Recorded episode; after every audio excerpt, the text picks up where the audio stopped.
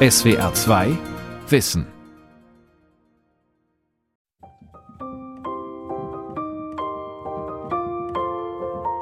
Brust lesen ist ein Abenteuer, das man wirklich ohne das pathetisch zu sagen, mit dem Abenteuer des Lebens vergleichen kann. Man wird in ein Universum von Erlebnissen, Eindrücken und Bildern gestürzt, in einen Rausch von langen Sätzen und Worten, die aber einem dann das Gefühl geben, dass man hier wirklich etwas sieht, dass man sehen lernt und dass man die Zeit nicht vergeudet, während der man liest. Doch wenn von einer weit zurückliegenden Vergangenheit nichts mehr existiert, nach dem Tod der Menschen und dem Untergang der Dinge, dann verharren als einzige, zarter, aber dauerhafter, substanzloser, beständiger und treuer der Geruch und der Geschmack, um sich wie Seelen noch lange zu erinnern, um zu warten, zu hoffen, um über den Trümmern alles Übrigen auf ihren beinahe unfassbaren Tröpfchen, ohne nachzugeben, das unermessliche Gebäude der Erinnerung zu tragen.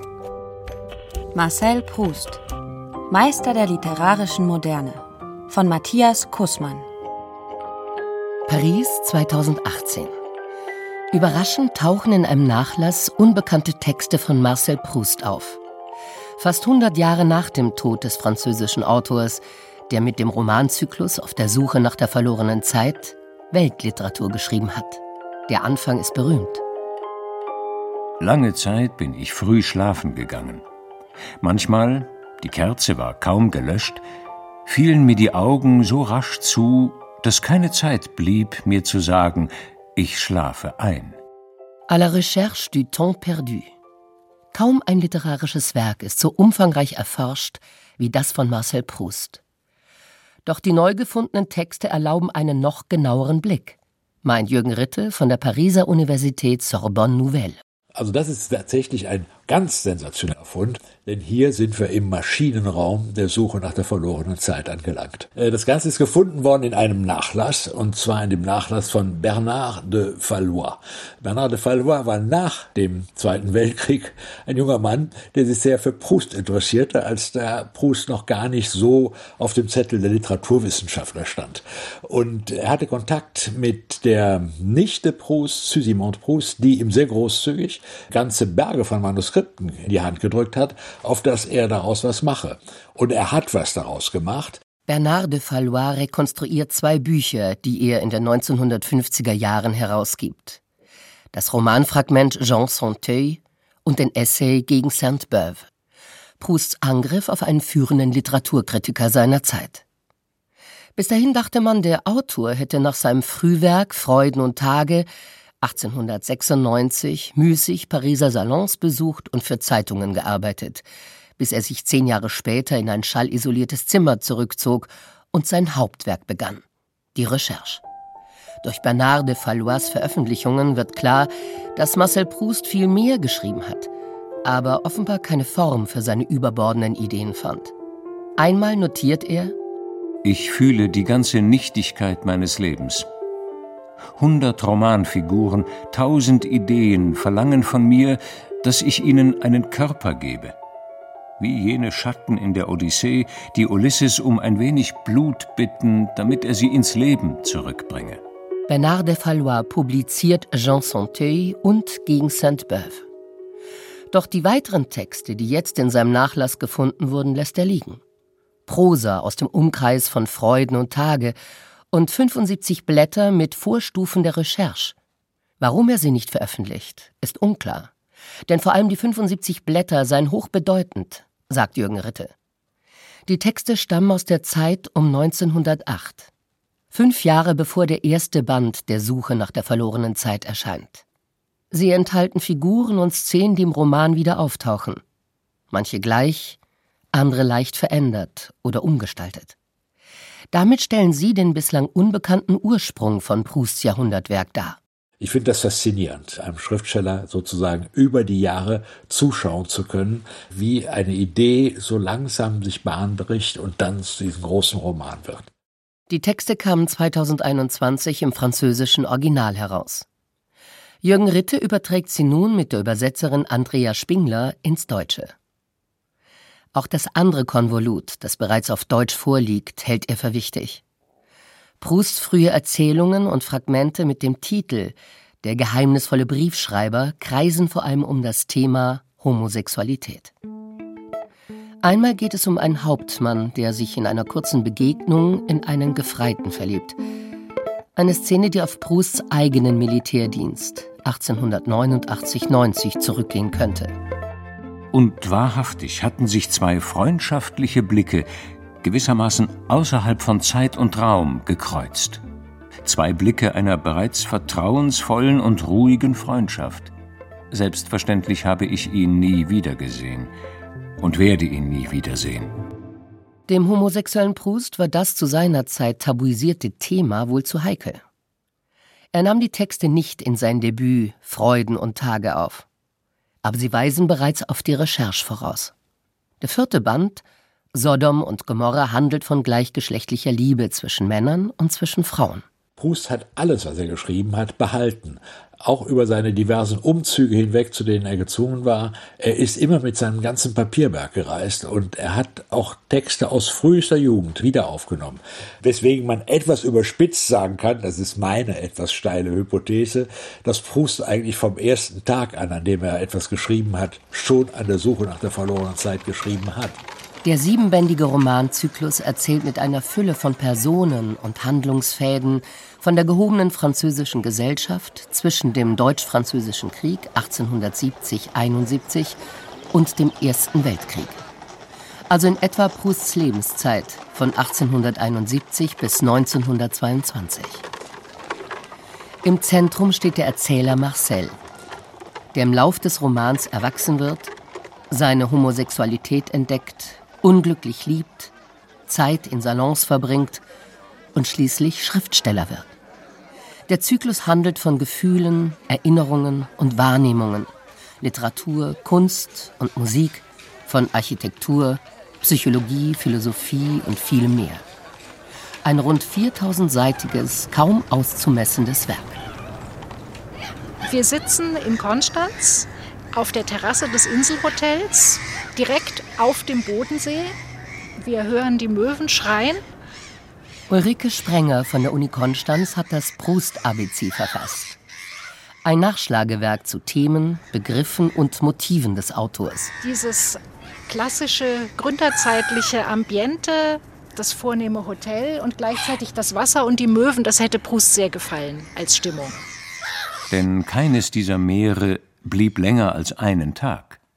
Am nächsten schon war ein anderes da, das manchmal dem vorigen glich, nie aber habe ich zweimal dasselbe gesehen. Es gab solche von so erlesener Schönheit, dass bei ihrem Anblick die Überraschung meine Freude noch steigerte. Er hat das Meer sehr geliebt. Er war als Kind schon regelmäßig dort mit seinen Eltern in Cabourg, einem Strandbad in der Normandie. Und die Sehnsucht nach dem Meer ist auch im Roman allgegenwärtig. Also eine große romantische Sehnsucht nach dem Meer, dass sich am Meer alle Wünsche erfüllen. Marcel Proust wird am 10. Juli 1871 in Auteuil geboren, einem Vorort von Paris. Sein Vater ist ein aufstrebender Arzt aus dem Kleinbürgertum. Die Mutter stammt aus einer reichen jüdischen Bankiersfamilie. Die gebildete, belesene Frau ist Prousts wichtigste Bezugsperson. Auch als er erwachsen ist, begleitet sie ihn auf Reisen. In der Suche nach der verlorenen Zeit errichtet er ihr mit der Figur der Großmutter ein Denkmal. Ich träume von ihr, sobald ich schlafe. Und da ich nicht am Stück schlafe, träume ich mehrmals am Tag von ihr. Der Junge wächst in einer bewegten Zeit auf in der der Adel gegenüber dem Bürgertum Macht und Einfluss verliert. Der deutsch-französische Krieg war gerade vorüber. Während seine Mutter schwanger war, tobte die Commune de Paris, dieser Arbeiteraufstand, der zu sehr, sehr vielen Todesopfern am Ende vor allem auf Seiten der Arbeiter geführt hatte. Der Literaturkritiker Andreas Isenschmidt beschäftigt sich seit Jahrzehnten mit dem Autor. 2022 hat er ein Buch über Proust und das Jüdische veröffentlicht. Diese Entgegensetzung zwischen Frankreich und Deutschland, den Erbfeinden sozusagen, die ja dann auch zwei Weltkriege miteinander ausfochten, das prägt das ideologische Klima, auch das kulturelle Klima, in dem Proust groß geworden war. Die Familie Proust lebt in einer großen Wohnung am Pariser Boulevard Malesherbes, samt Dienstboten und Kindermädchen. Mit neun Jahren erleidet der Junge einen schweren Asthmaanfall. Die Krankheit überschattet künftig sein Leben. Er kann oft nicht zur Schule gehen, erhält Privatunterricht und entdeckt die Welt der Literatur und der Künste, die sein Leben bestimmen wird. Später schreibt er nur durch die Kunst vermögen wir, aus uns selbst herauszutreten und uns dessen bewusst zu werden, wie ein anderer das Universum sieht. Dank der Kunst verfügen wir, anstatt nur eine einzige Welt, die unsere, zu sehen, über eine Vielzahl von Welten. Das heißt über so viele Welten, wie es originelle Künstler gibt. Nach Abitur und Wehrdienst studiert Proust Jura und Philosophie und veröffentlicht erste kleine Texte in Zeitschriften. Sein Vater möchte ihn als Anwalt sehen. Doch er pocht auf eine ästhetische Existenz als freier Autor und setzt sich durch. Jeden Monat erhält er einen üppigen Betrag von den Eltern, mit dem er dennoch nicht immer auskommt. Ein hochintelligenter, wortgewandter, manchmal etwas hochmütiger Dandy. Was auffällt an Prousts Gestalt, sind seine schönen dunklen Haare und seine ganz tiefliegenden, groß umschatteten dunklen Augen. Das ist etwas, was auf den Fotos auffällt und das ist etwas, was die Zeitgenossen auch beschreiben und dann sein sehr gepflegter Schnurrbart. Und er hat sich dunkel gekleidet, aber mit kleinen, schönen Details. Ein hübsches Einstecktuch, eine Blume, ein Schmuckstück. Das war sein Stil. Der Mensch Proust, wie er uns in der Korrespondenz entgegentritt, hat sehr viel rührende Seiten, hat sehr viel extrem komische Seiten. Ist ein Mann mit einem ungeheuren Humor. Auch darüber muss man sprechen, wenn man die Suche nach der verlorenen Zeit liest. Da ist sehr viel Witz in diesem, in diesem Roman meint Jürgen Ritte, der eine zweibändige Ausgabe mit Briefen von Proust herausgegeben hat. Aber es ist auch manchmal ein bis zur Unerträglichkeit eifersüchtiger äh, Sensibilissimus, muss man sagen, der seinen Mitmenschen doch einigermaßen auf die Nerven gegangen ist. Einer seiner Freunde schrieb schon sehr früh, dieser arme Proust ist total verrückt, aber ein Genie. Ich glaube, er hat es ganz gut gesehen, damals schon. Proust faszinieren die mondänen Salons der Pariser Oberschicht die von Frauen geführt werden. Er liebt den Glanz und den Tratsch, versucht Einladungen zu erhalten, schmeichelt den Gastgeberinnen. Von der allerersten Sekunde an, ganz jung, keine 20, hat er gemerkt, welch herzloses, aggressives, missgünstiges, neidisches Klima in diesen Salons regiert hat und die Salonvergötterung, die es in den Romanen gibt, kombiniert sich von allem Anfang an mit einer enorm harten Kritik, mit einem Durchschauen der Lügen, der Heucheleien in den Salons. In Auf der Suche nach der verlorenen Zeit heißt es einmal über die Herzogin de Guermont. Dann ruhte ihr Blick mit der gleichgültigen Aufmerksamkeit, die sogleich jeden Berührungspunkt zwischen einem selbst und dem aufhebt, was man ins Auge fasst, abwechselnd auf jedem einzelnen von uns und inspizierte dann die Kanapés und die Sessel. Wobei dieser Blick etwas weicher wurde, dank jener menschlichen Sympathie, die durch die, wenn auch bedeutungslose Anwesenheit von Dingen erweckt wird, die man kennt. Dinge, die beinahe Personen sind. Diese Möbel waren nicht wie wir, sie gehörten auf unbestimmte Weise zu ihrer eigenen Welt. Menschen, die darauf sitzen, scheinen die Herzogin eher zu stören. Dann kehrte dieser Blick von dem Beauvais-Möbel wieder zu der Person zurück, die darauf saß, und füllte sich erneut mit Scharfsichtigkeit und Missbilligung, die sie aber schließlich auch empfunden hätte, wäre statt unserer auf diesen Sesseln ein Fettfleck oder eine Staubschicht zu konstatieren gewesen. 1894 und auf Jahre hinaus erschüttert Frankreich ein Justizskandal, die sogenannte Dreyfus-Affäre, um den Artilleriehauptmann Alfred Dreyfus. als dann ein jüdischer Hauptmann der Spionage für Deutschland verdächtigt und verurteilt wird, obwohl er überhaupt nichts mit Spionage am Hut hatte, das war ein reiner antisemitischer Akt, dann kam eine riesige Welle von Antisemitismus gepaart mit Antigermanismus dazu. Die Stimmung ist aufgeheizt, die Öffentlichkeit gespalten. Man ist entweder für oder gegen Dreyfus. Prousts Mutter ist Jüdin. Von klein auf ist er von jüdischen Verwandten und Bekannten umgeben, die ihn intellektuell prägen. Er nimmt Partei für den Hauptmann und fordert dessen Freilassung. Im selben Jahr 1894 beginnt seine Liebesbeziehung mit dem Komponisten Reynaldo Hahn. Man kann sagen, dass es den Zeitgenossen Bruce und seinen Freunden allzumal allen bekannt war, dass er homosexuell ist. Das war ein offenes Geheimnis. Seine Mutter hat ihn lebenslang mit Heiratsplänen traktiert, gegen die er sich gewehrt hat. Öffentlich gesteht er seine Neigung nie ein. Aber Homosexualität, jüdische Identität, die Dreyfus-Affäre und Antisemitismus werden später Themen in der Suche nach der verlorenen Zeit auch wenn der Erzähler Marcel kein Jude und heterosexuell ist.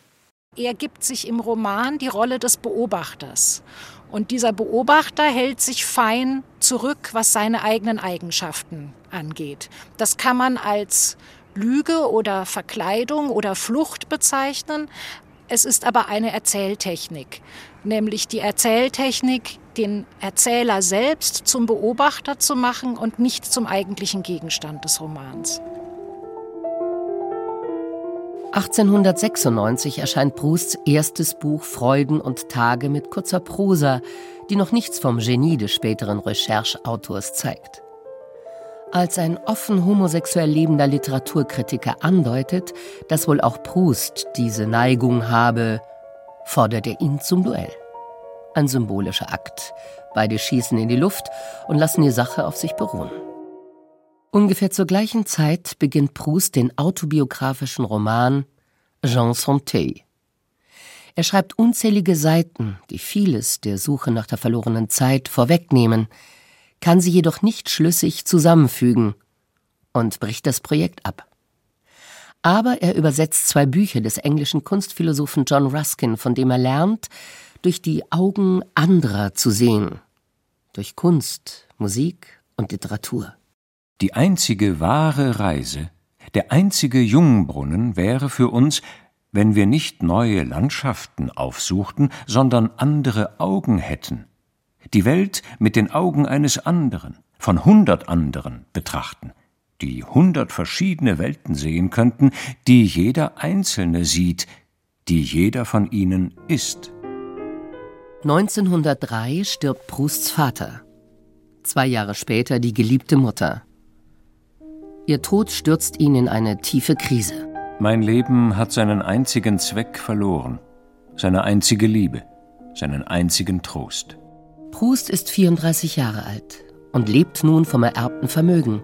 In Euro umgerechnet ist er Millionär. 1906 bezieht er seine erste eigene Wohnung. Sechs Zimmer am Pariser Boulevard Haussmann 102. Hier beginnt er, vielleicht auch befreit durch den Tod der übermächtigen Mutter, seinen Jahrhundertroman. Das Schlafzimmer, das zum Schreibzimmer wird, lässt er mit Korkplatten gegen Lärm isolieren. Die Vorhänge sind meist zugezogen.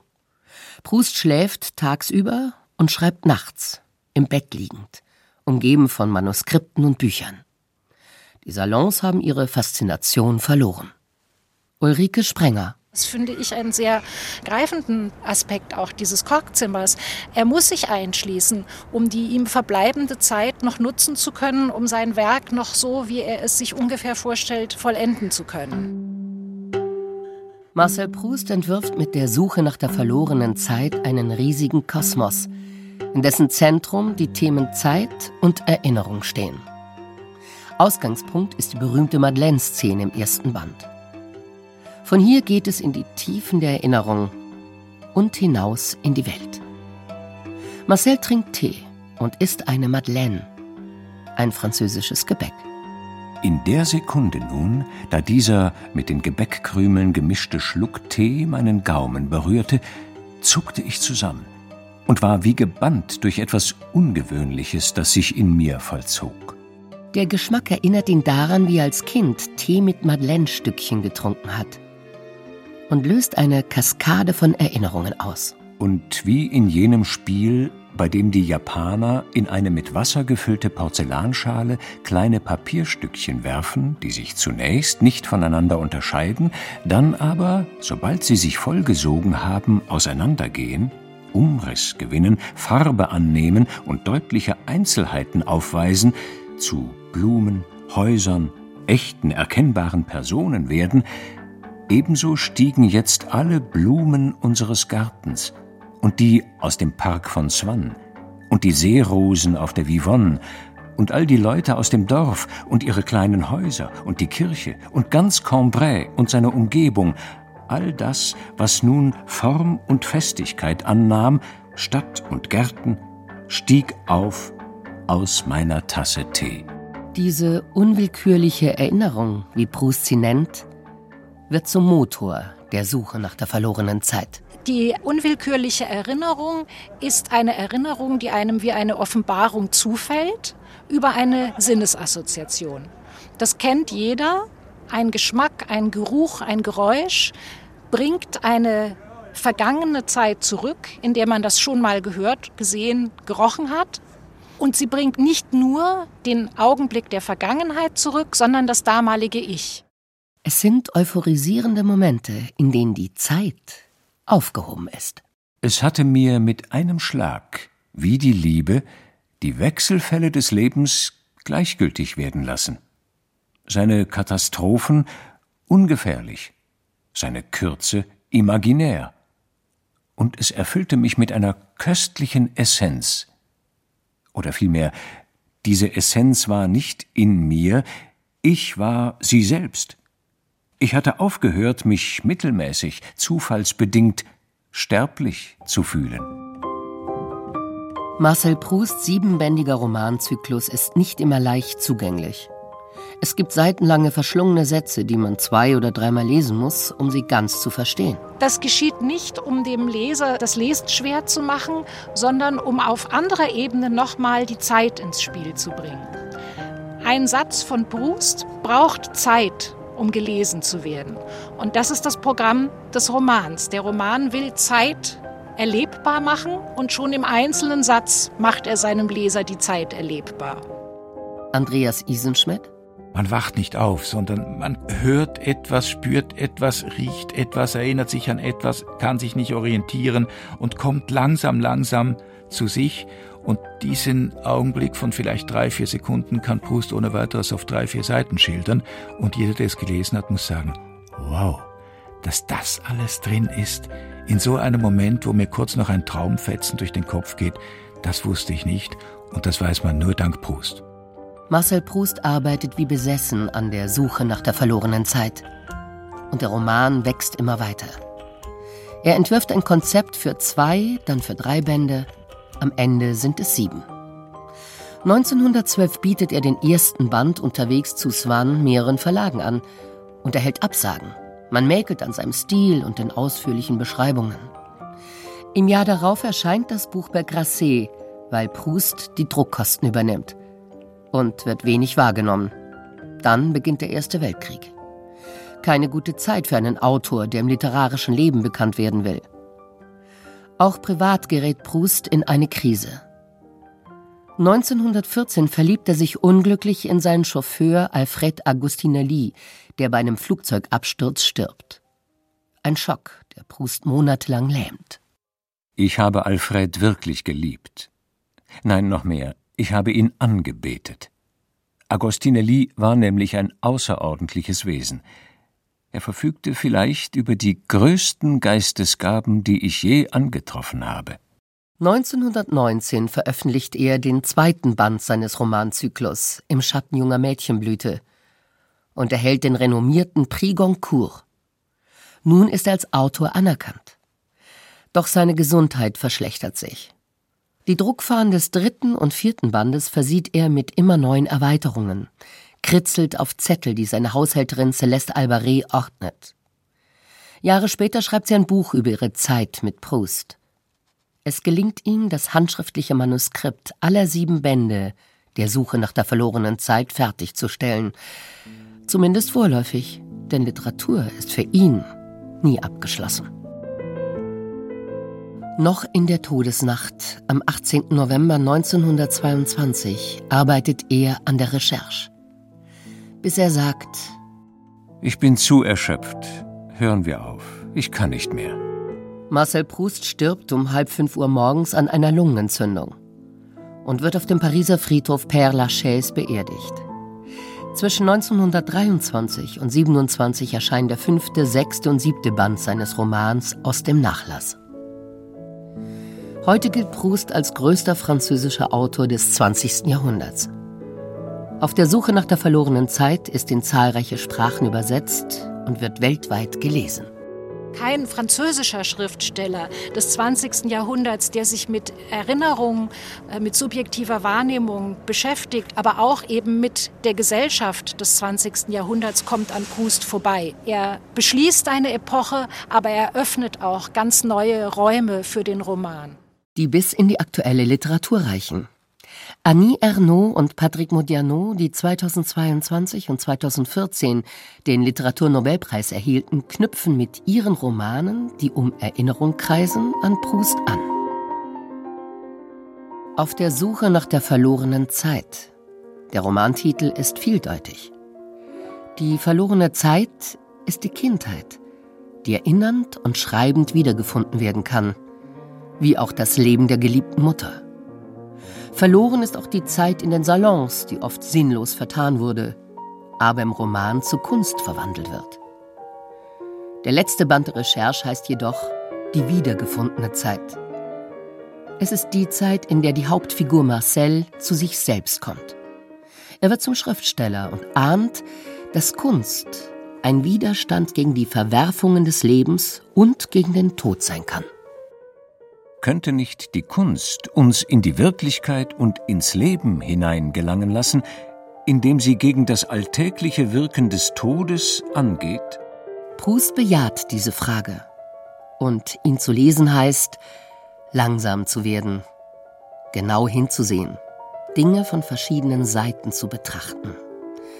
Gerade in einer Zeit, in der sich Meldungen und Meinungen überschlagen. Zu Celeste Albaret sagt er: Wenn ich tot bin, werden Sie sehen, was ich sage. Man wird mich lesen. Ja, die ganze Welt wird mich lesen. SWR 2 Wissen.